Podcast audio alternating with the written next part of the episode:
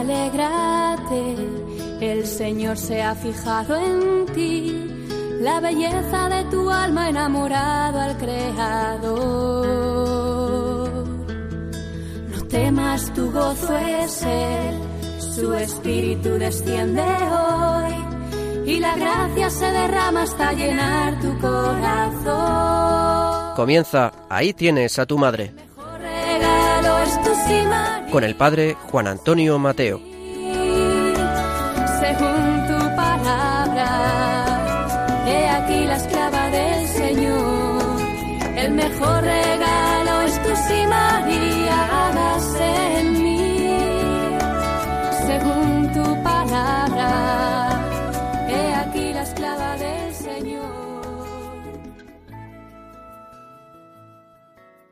Muy queridos amigos y oyentes de este programa de Radio María, no hay duda que para un devoto de la Virgen, el día 11 de febrero tiene un particular relieve. Es la memoria de la Virgen de Lourdes.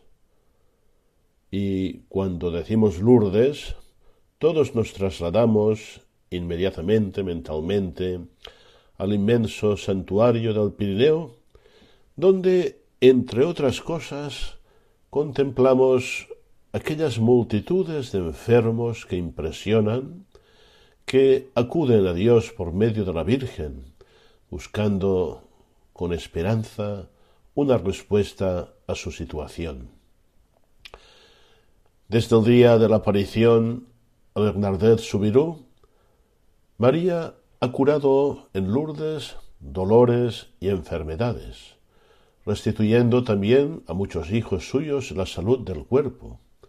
Sin embargo, ha realizado prodigios mucho más sorprendentes en el espíritu de los creyentes, abriéndoles al encuentro con su Hijo Jesús, respuesta auténtica a las expectativas más profundas del corazón humano.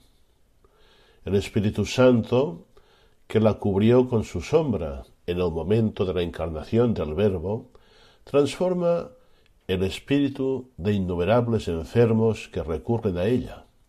Incluso cuando no alcanzan el don de la salud corporal, pueden recibir siempre otro bien mucho más importante, la conversión del corazón, fuente de paz y de alegría interior.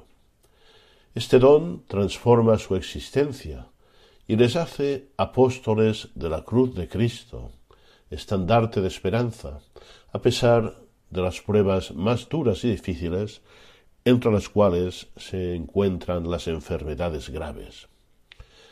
Nunca se vuelve vacío de Lourdes. Recuerdo una señora feligresa de una parroquia mía que, atormentada por una grave enfermedad crónica, acudió a la Virgen acudió a Lourdes, volvió enferma igual del cuerpo, pero había en ella una transformación extraordinaria. Había una luz, había una esperanza, había un sentido en su vida que hasta aquel momento no había redescubierto. Y ella lo decía, la Virgen me ha hecho el mayor regalo, me ha obtenido la paz, la serenidad para vivir con fe mi difícil situación.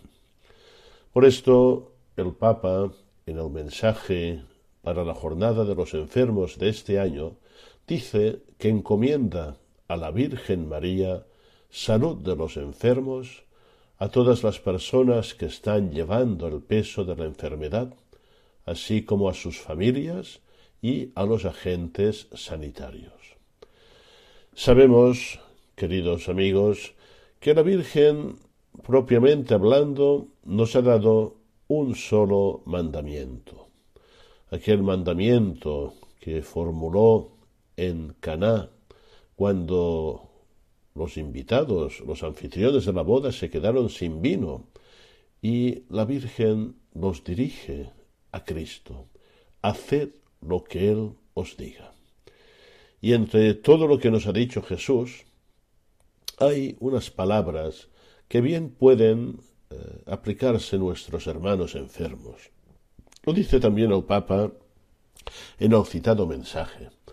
Las palabras que pronuncia Jesús, venid a mí todos los que estáis cansados y agobiados, y yo os aliviaré, indican el camino misterioso de la gracia que se revela a los sencillos y que ofrece alivio a quienes están cansados y fatigados. Estas palabras expresan la solidaridad del Hijo del Hombre, Jesucristo, ante una humanidad afligida y que sufre. A esta humanidad afligida y que sufre, se dirige la Virgen María y nos vuelve a decir, haced lo que Él os diga. Venid a mí. Son unas palabras especialmente pronunciadas para la situación de enfermedad. Lo dice también el Papa en el mensaje.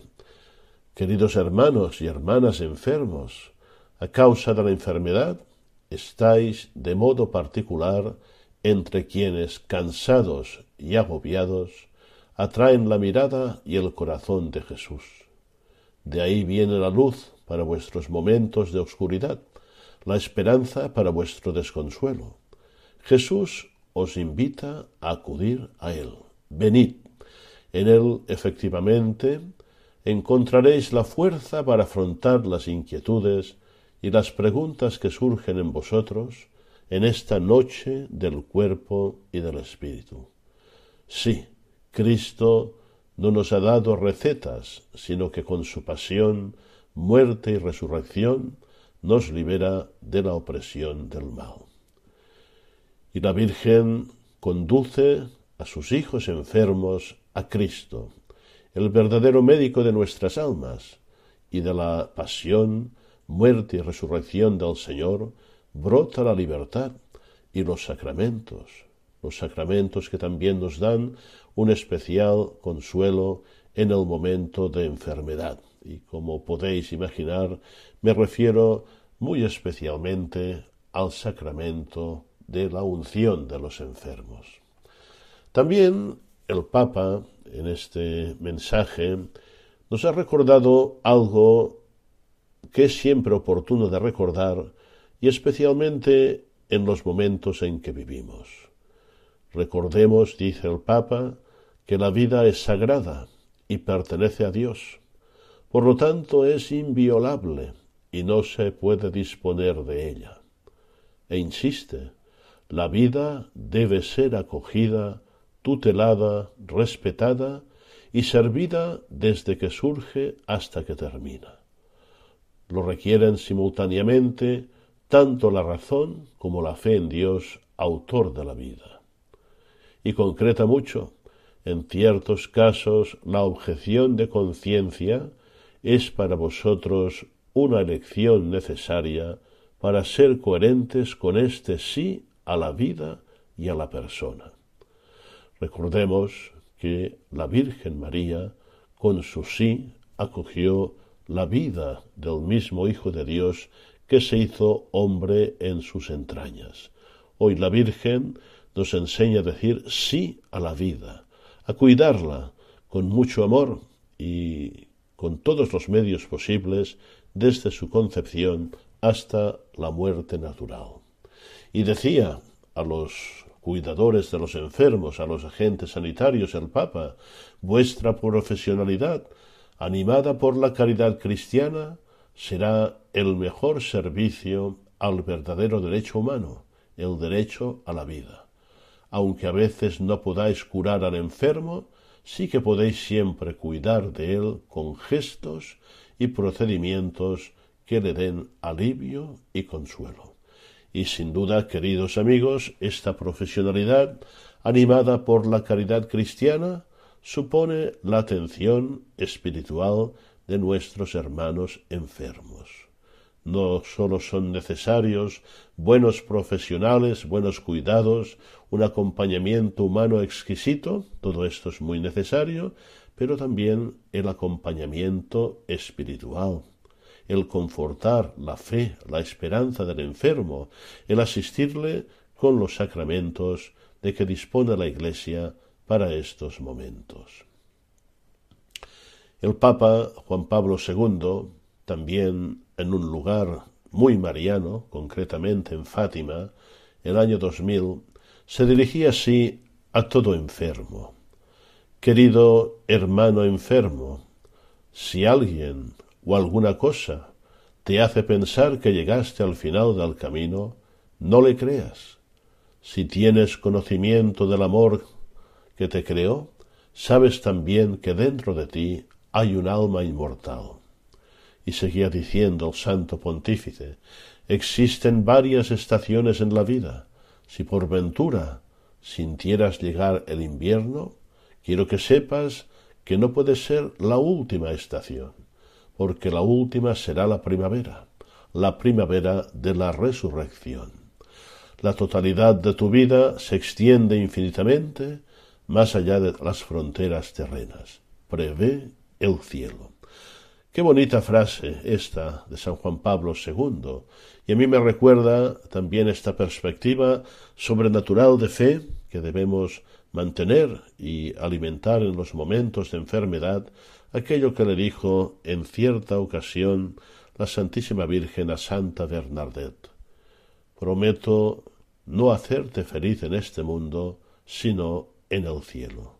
Horizonte de eternidad, horizonte de luz que se proyecta sobre toda nuestra vida terrena en todos los momentos, también en los duros y difíciles como son los momentos de enfermedad.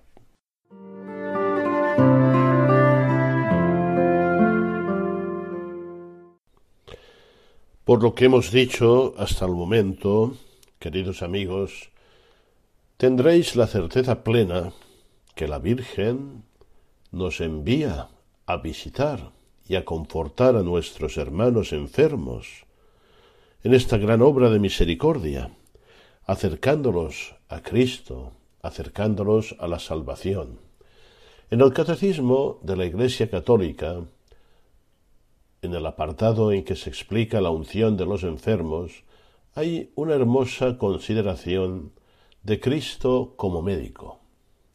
Concretamente, el número 1503 dice así, La compasión de Cristo hacia los enfermos y sus numerosas curaciones de dolientes de toda clase son un signo maravilloso de que Dios ha visitado a su pueblo y de que el reino de Dios está muy cerca. Y continúa diciendo, Jesús no tiene solamente poder para curar, sino también de perdonar los pecados. Vino a curar al hombre entero, alma y cuerpo. Es el médico que los enfermos necesitan. Pues bien, hay que redescubrir esta dimensión de caridad espiritual. A veces, cuando visitamos a un enfermo, hablamos de cosas banales, le regalamos lecturas mundanas para que vaya matando el tiempo y no entramos en una conversación de fe que ayude en profundidad al enfermo. Y hay que tener en cuenta que la situación de enfermedad es también una ocasión. Recuerdo, y recordáis todos muy bien, la conversión de San Ignacio de Loyola, que acontece en un contexto de enfermedad, de convalecencia de las gravísimas heridas que había sufrido en la batalla. En aquel momento es todavía un hombre mundano un hombre que sólo piensa en libros de caballería y en cosas mundanas. Y sin embargo, en su corazón hay un anhelo de algo más profundo. Y por la providencia de Dios, recibe aquellos libros, aquellas vidas de santo que agitan su espíritu y le invitan a un, a un discernimiento profundo que le llevará a la conversión.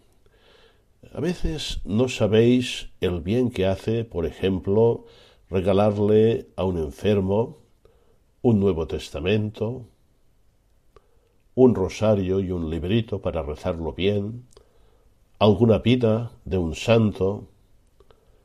Puede parecer una cosa muy pequeña, pero esto puede ser un instrumento del Espíritu Santo para trabajar a fondo su situación. Y sobre todo cuando visitamos a un enfermo, hay que proponerle adecuadamente que reciba la unción de los enfermos. Estos días, sobre todo el día de la Virgen de Lourdes, cuando se celebra la Jornada Mundial del Enfermo, en muchas parroquias celebramos una celebración comunitaria de la unción. Y hace mucho bien a muchas personas si se hace adecuadamente. Hay que quitarse de la cabeza aquella imagen tremenda de que la unción se reducía a la extrema unción, a la última unción a las puertas de la muerte. No es así, evidentemente que también a las puertas de la muerte hay que administrar la unción, pero no es este el sentido. Nos dice el catecismo de la Iglesia Católica que la unción de los enfermos no es un sacramento sólo para aquellos que están a punto de morir, por eso se considera tiempo oportuno para recibirlo cuando el fiel empieza a estar en peligro de muerte por enfermedad o vejez. Y dice también, si un enfermo que recibió la unción recupera la salud, puede en caso de nueva enfermedad grave recibir de nuevo este sacramento. En el curso de la misma enfermedad, el sacramento puede ser reiterado si la enfermedad se agrava. Y también dice, es apropiado recibir la unción de los enfermos antes de una operación importante. Y finaliza, y esto mismo puede aplicarse a las personas de edad avanzada cuyas fuerzas se debilitan. Eso es al que está infirmos, al que no se sostiene, al que requiere una ayuda. Y en todas estas circunstancias, el sacramento tiene un gran efecto. Un efecto que, como hemos dicho, eh, tiene en primer lugar este don particular del Espíritu Santo, esta gracia de consuelo, de paz y de ánimo para vencer las dificultades propias del estado de enfermedad grave o de la fragilidad de la vejez. Os animo a releer eh, estos números del Catecismo de la Iglesia Católica sobre la unción de los enfermos y animaros, si es vuestro caso, a recibirla sin temor, todo lo contrario, y también aconsejar la unción a aquellas personas que queremos y que queremos para ellas lo mejor, su salvación. Vamos a escuchar en esta segunda parte del programa algunas reflexiones de la hermana Lucía de Fátima sobre un importante momento en el camino de la conversión, abandonar el pecado, dejar de ofender a Dios. Nos recuerda la hermana Lucía aquel llamado de la Virgen el 13 de octubre de 1917. No ofendáis más a Dios nuestro Señor, que ya está muy ofendido. Y nos dice que esta llamada se centra sobre todo en el principal de los mandamientos, amar a Dios. Y evidentemente, amar a Dios excluye todo pecado, todo aquello que nos aparta de Él, que no nos deja recibir su amor. Escuchemos con atención estas reflexiones de la hermana Lucía.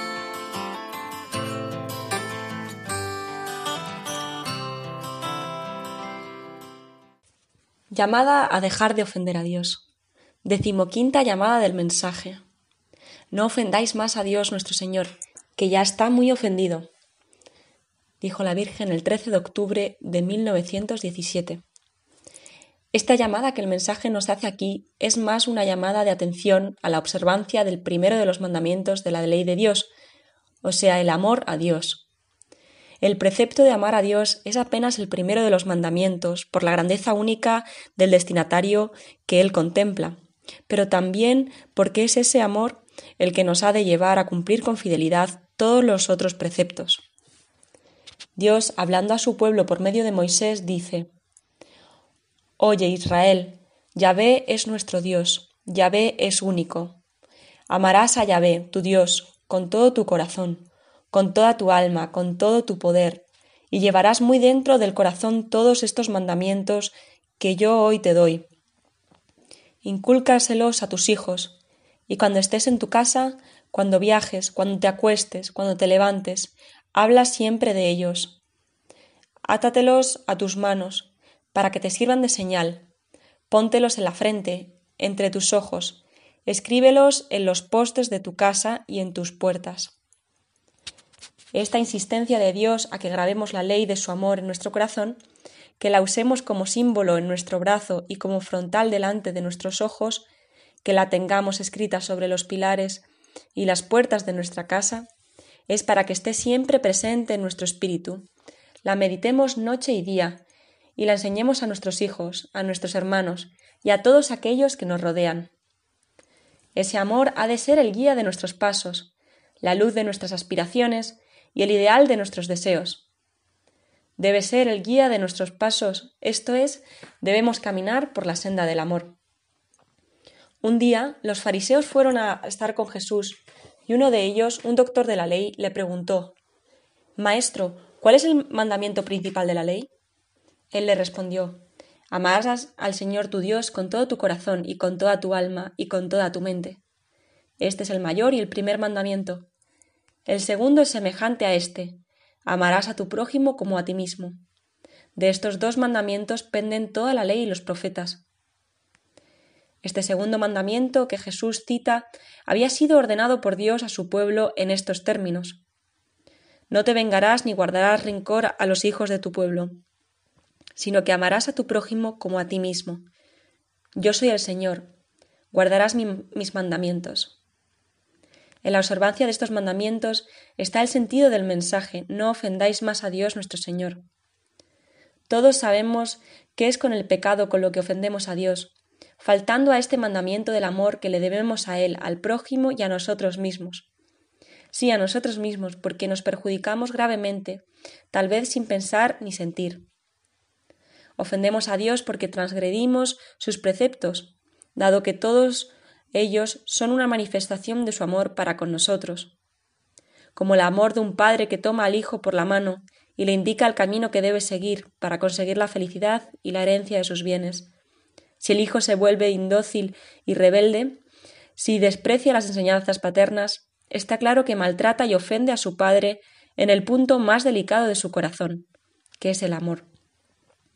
Del mismo modo, cuando despreciamos o olvidamos los mandamientos de Dios, también él se siente maltratado y ofendido por lo que tiene de más grandioso, que es el amor paternal con el que nos creó, con el que nos colmó de atenciones y mimos en todo lo que nos rodea de bueno y que él pensó para nuestro bien, con que nos redimió del pecado y nos abrió las puertas del cielo, con el que nos concederá parte en la herencia de su reino. Por eso, todo pecado es una ofensa a Dios Padre y un desprecio de su amor, visto que preferimos el pecado al amor que debemos a Dios y a la posesión de su reino, sabiendo nosotros que por el pecado perdemos el derecho. Ved a propósito de esto la palabra segura del apóstol San Pablo, porque vosotros, hermanos, fuisteis llamados a la libertad, pero que esta libertad no sea pretexto para la carne, sino servíos mutuamente por amor pues toda la ley se resume en un solo precepto, en este amarás a tu prójimo como a ti mismo. Pero si os mordéis y os devoráis unos a otros, tened cuidado, para no destruiros mutuamente.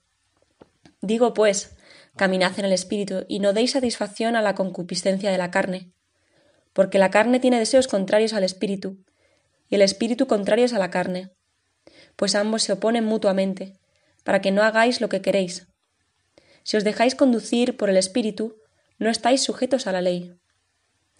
Ahora bien, manifiestas son las obras de la carne, que son la fornicación, impureza, lujuria, idolatría, hechicería, enemistades, pleitos, celos, iras, riñas, discusiones, divisiones, envidias, embriagueces, orgías y cosas semejantes, sobre las cuales os prevengo, como ya dije, que, lo, que los que hacen tales cosas no heredarán el reino de Dios. En cambio, los frutos del Espíritu son caridad, gozo, paz, longanimidad, benignidad, bondad, fe, mansedumbre, continencia. Contra tales frutos no hay ley. Los que son de Jesucristo han crucificado su carne con sus pasiones y concupiscencias. Si vivimos por el Espíritu, caminemos también según el Espíritu.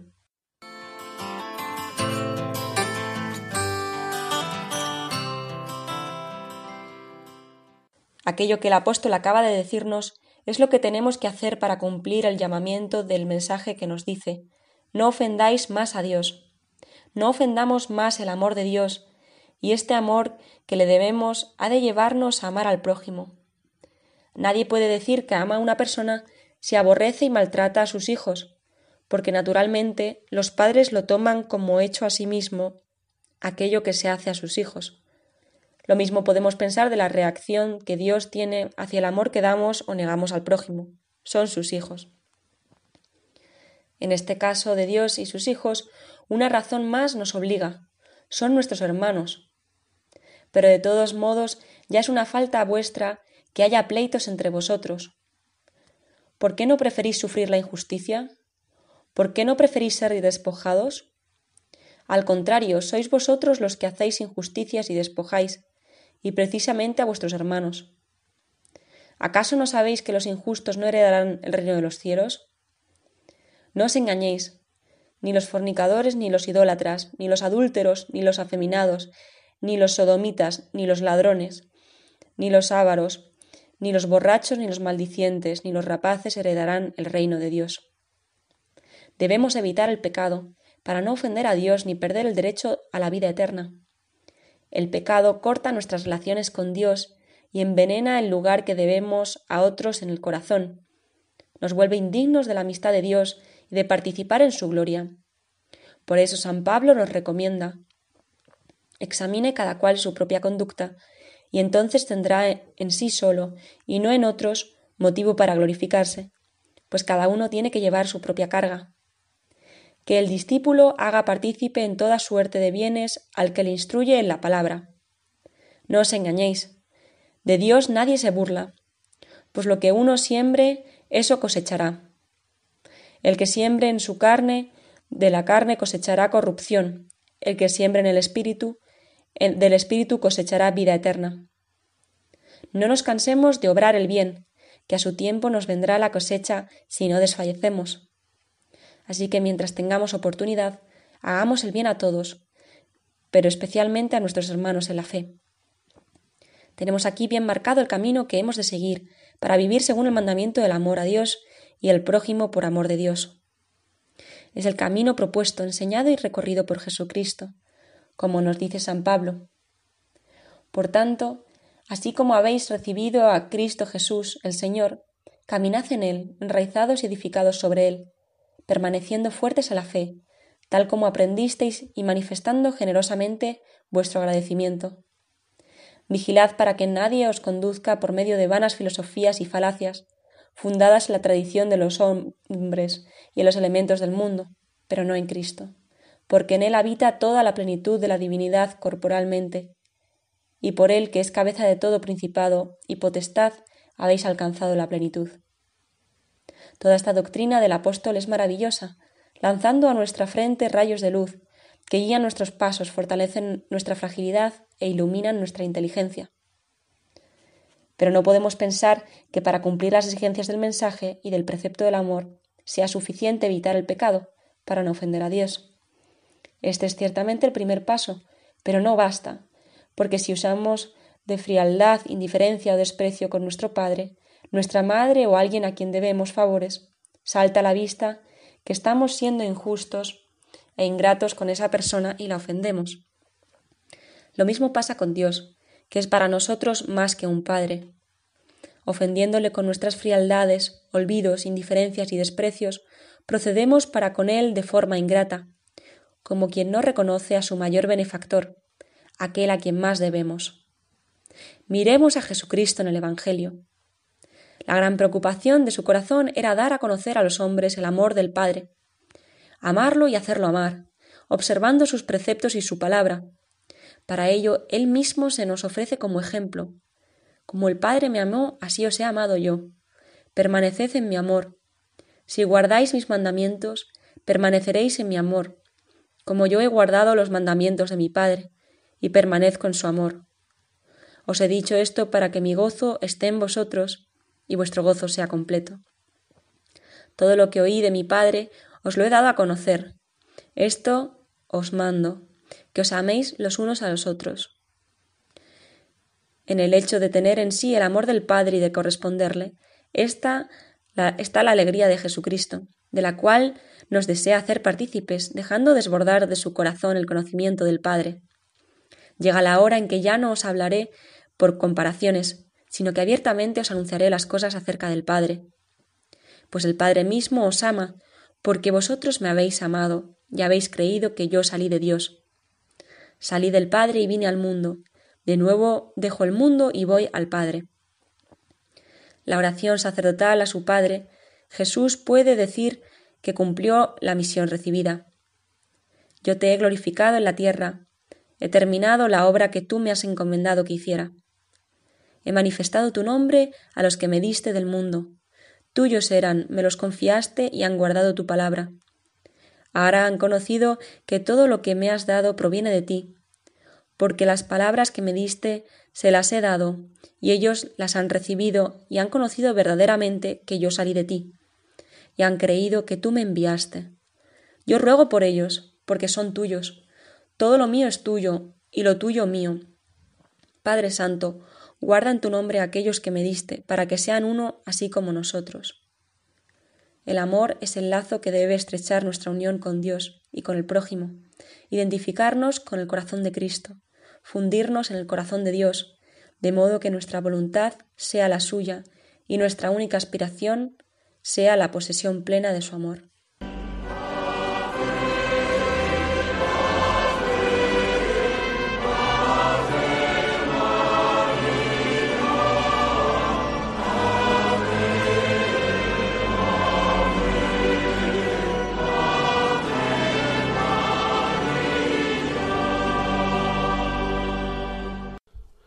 Y finalmente llegamos a la tercera y última parte del programa y muy en relación con lo que hemos escuchado en la segunda parte, aquellas consideraciones de la hermana Lucía, en esta tercera parte vamos a atender otro llamado de la Virgen en la misma perspectiva realizado en Lourdes y concretamente el fragmento que nuestras colaboradoras os van a ofrecer es del libro eh, Lourdes, Crónica de un Misterio de René Laurentin.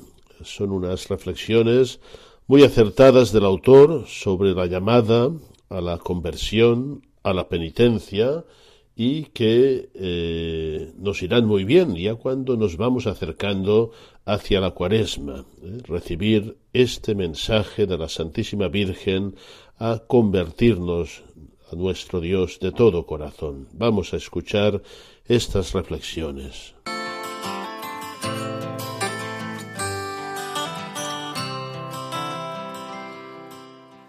La Eucaristía. La Virgen pidió que se construyera en Lourdes un lugar de culto en el que la oración pudiera hallar su inserción eclesiástica, su dimensión litúrgica y su forma plenaria de Eucaristía. En efecto, la oración de los hombres se hace orgánica con el sacrificio de Cristo, porque el Salvador toma la delantera en el acto mismo de la pasión y de la resurrección redentoras.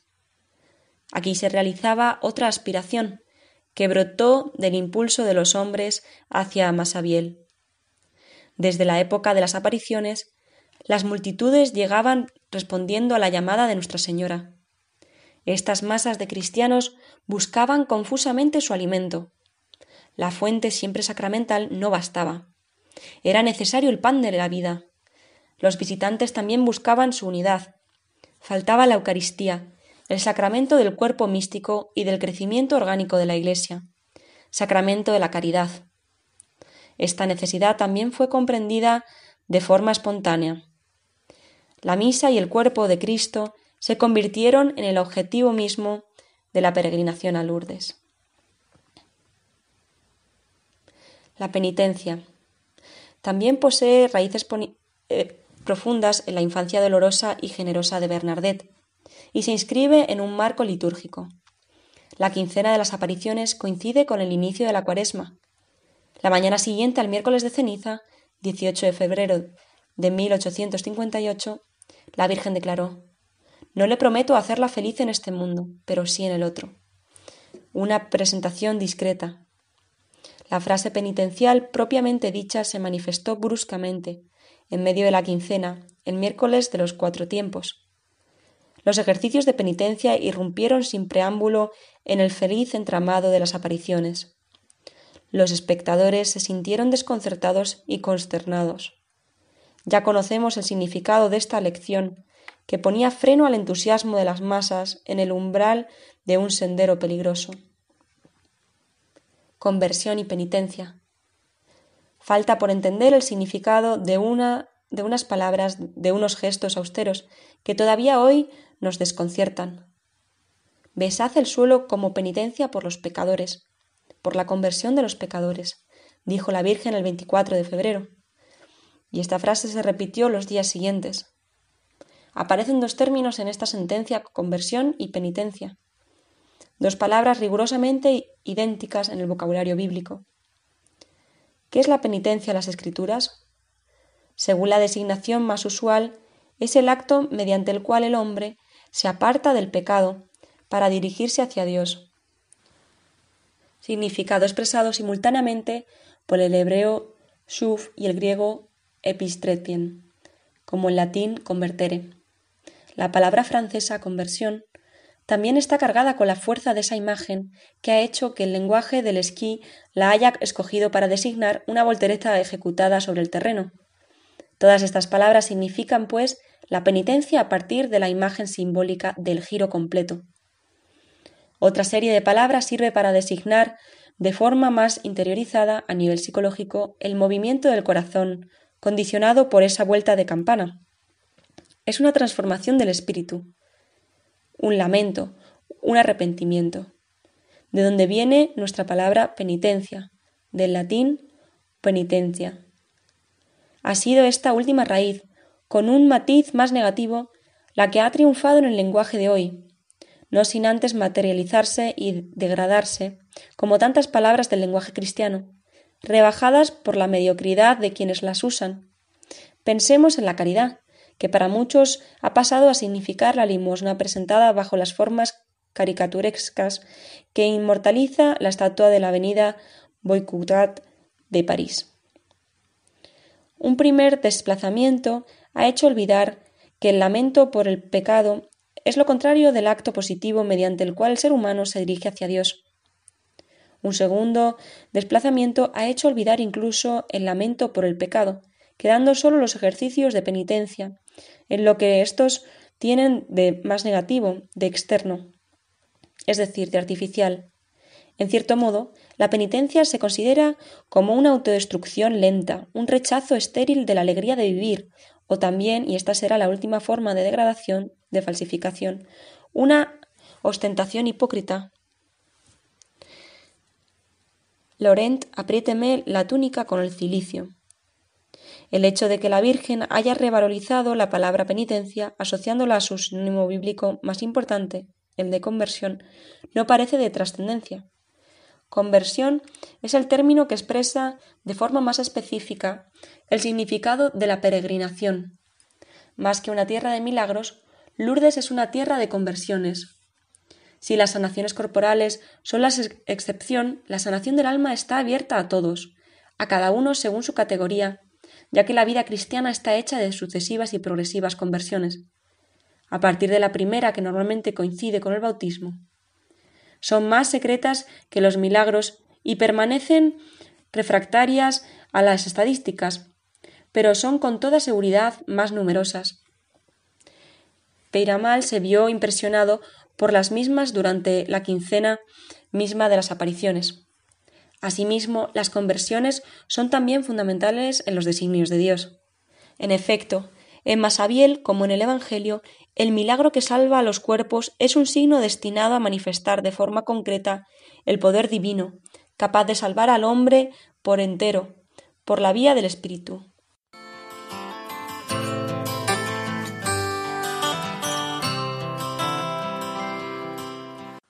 Ejercicios de penitencia. Pero ¿por qué la penitencia, un acto eminentemente espiritual, tomó en la gruta de Masabiel, la mañana del 25 de febrero, una forma tan extraña y tan agresiva? Fue por una razón que nosotros ya conocemos. Lourdes se sitúa en la corriente profética, y en esta corriente es de ley que el mensaje se ofrezca con gestos simbólicos, con signos abruptos destinados a causar efecto.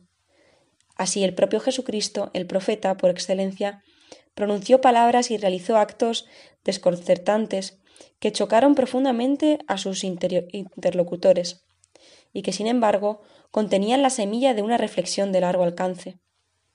Así ocurre cuando tuvo lugar aquella especie de fuga a la edad de doce años, cuando expulsó a los vendedores y pareció que invitaba a la destrucción del templo, que reconstruirá en tres días. Cuando aceptó el homenaje aparentemente equívoco de la Magdalena, la prostituta, y comentó con unas palabras que debían escandalizar a los fariseos. Ella será perdonada en gran medida porque ha amado mucho. Cuando él declara al más versátil de sus apóstoles, Tú eres Pedro, y sobre esta piedra levantaré mi iglesia. Y cuando le, dirige poco después esta brusca increpación, Retírate, Satanás, pues tú me escandalizas. Y finalmente, cuando muere en la cruz, un gesto profético supremo y soberano, insoportablemente riguroso. Formalmente, el difícil acto de la penitencia, lamento por el pecado y conversión hacia Dios, necesita una preparación mediante ejercicios externos, cuya función es múltiple. Vencer la inercia del pecado y comprometer al cuerpo, parte sustancial del ser humano en el acto de la conversión. En resumen, en todas partes el hombre que no es un ángel sólo accede a las realidades espirituales mediante signos sensibles y corporales, en la Biblia, al igual que en la Iglesia actual, la penitencia como signo, ejercicios de penitencia, es la vía normal que conduce a la penitencia como realidad, conversión del corazón. En estos ejercicios sensibles, la tierra siempre ha sido el símbolo privilegiado, hacer penitencia por el polvo y la ceniza. Todavía en la actualidad, la penitencia cuaresmal empieza con la imposición de cenizas. Recuerda, hombre, que polvo eres y en polvo te convertirás la tierra elemento inferior, elemento duro, pesado, sucio y sin embargo nutricio, la base de las raíces, nos conduce al reconocimiento de nuestra humilde condición, de nuestra pesadez espiritual, al barro con el que hemos sido modelados. El gesto de Bernardet, besando la tierra húmeda y, horadándola, no sin disgusto, se inscribe dentro de una tradición plena de sentido que devuelve al hombre a sus raíces. Estos ejercicios repulsivos no tardan en dar frutos. A partir del gesto penitencial de Bernardet, la fuente de agua viva brota en el fondo de la gruta, como símbolo inagotable de las gracias concedidas a Lourdes. Brota poco a poco, trabajosamente arrastra el fango que todavía mancillaba su primer surgimiento.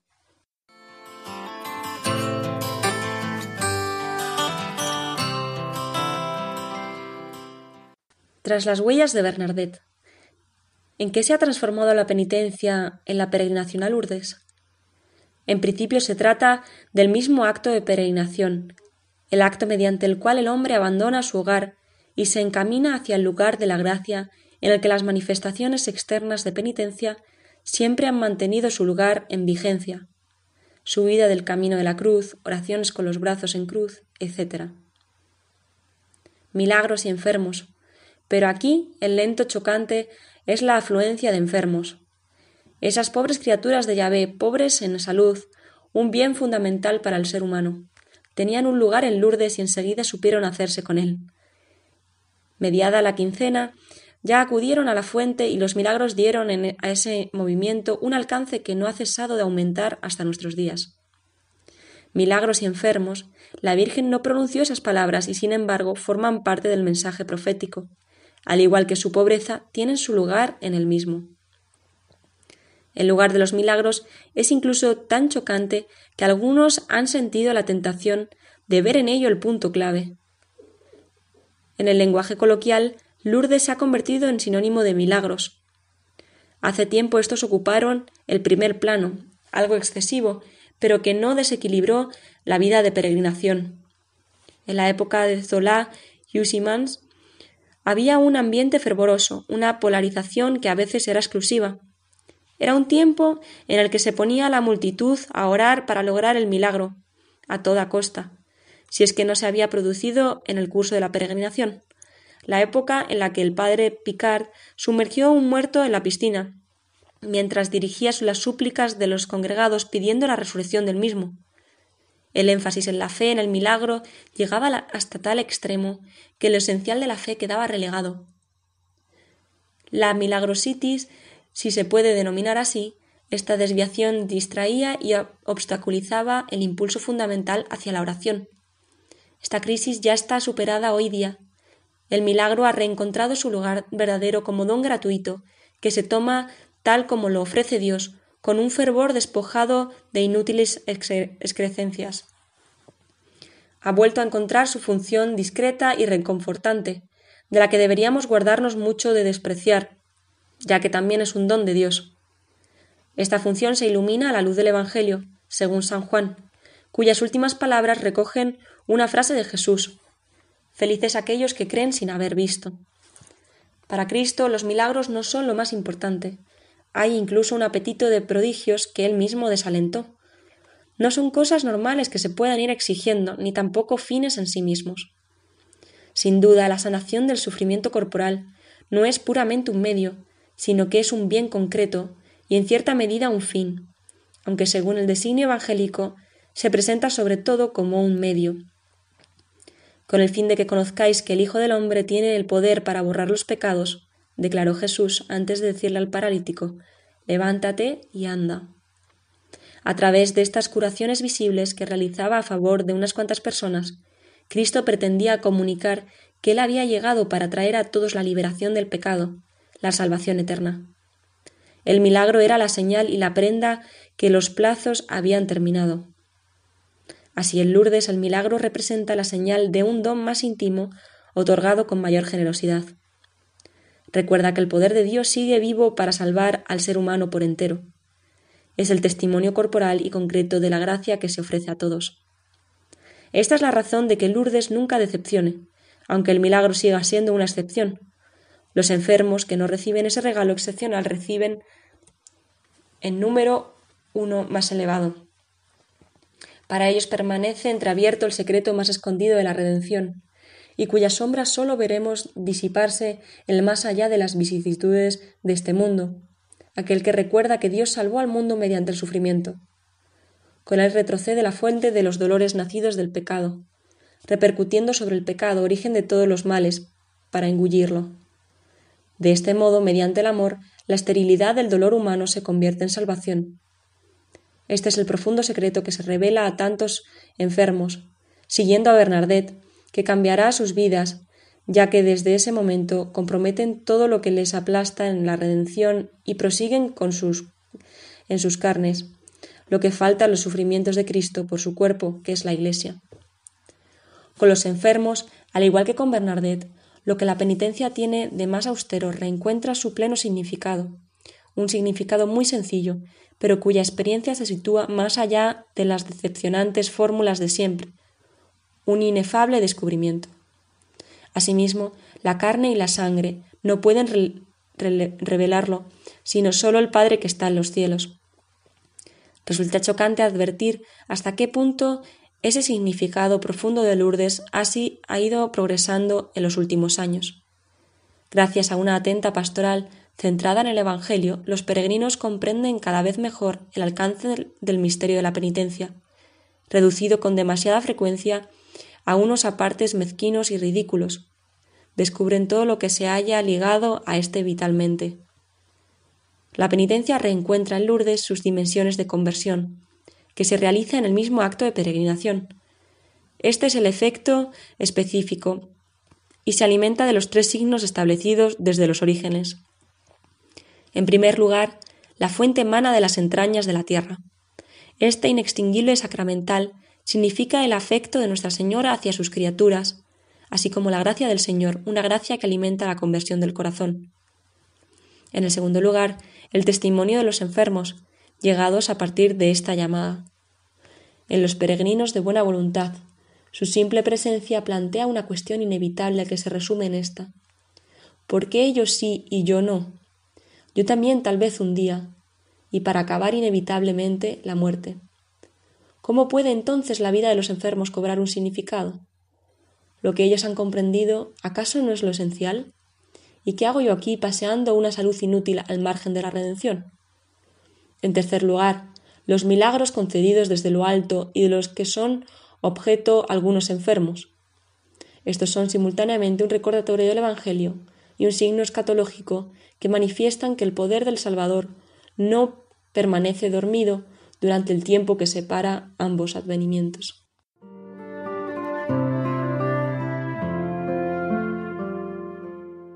Y llegó la hora de despedirnos, queridos oyentes.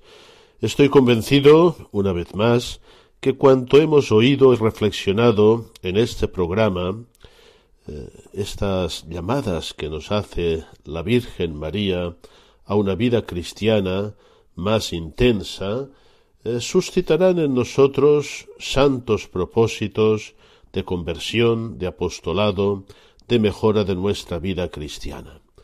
Que el Señor nos ayude a concretarlos y hasta muy pronto si Dios quiere.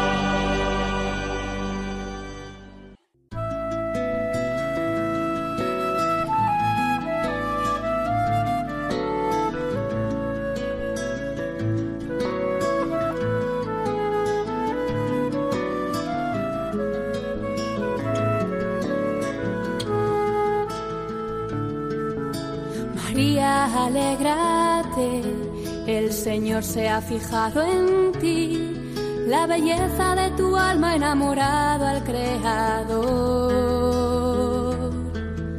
No temas, tu gozo es Él, su espíritu desciende hoy y la gracia se derrama hasta llenar tu. Han escuchado Ahí tienes a tu madre. El mejor con el padre Juan Antonio Mateo.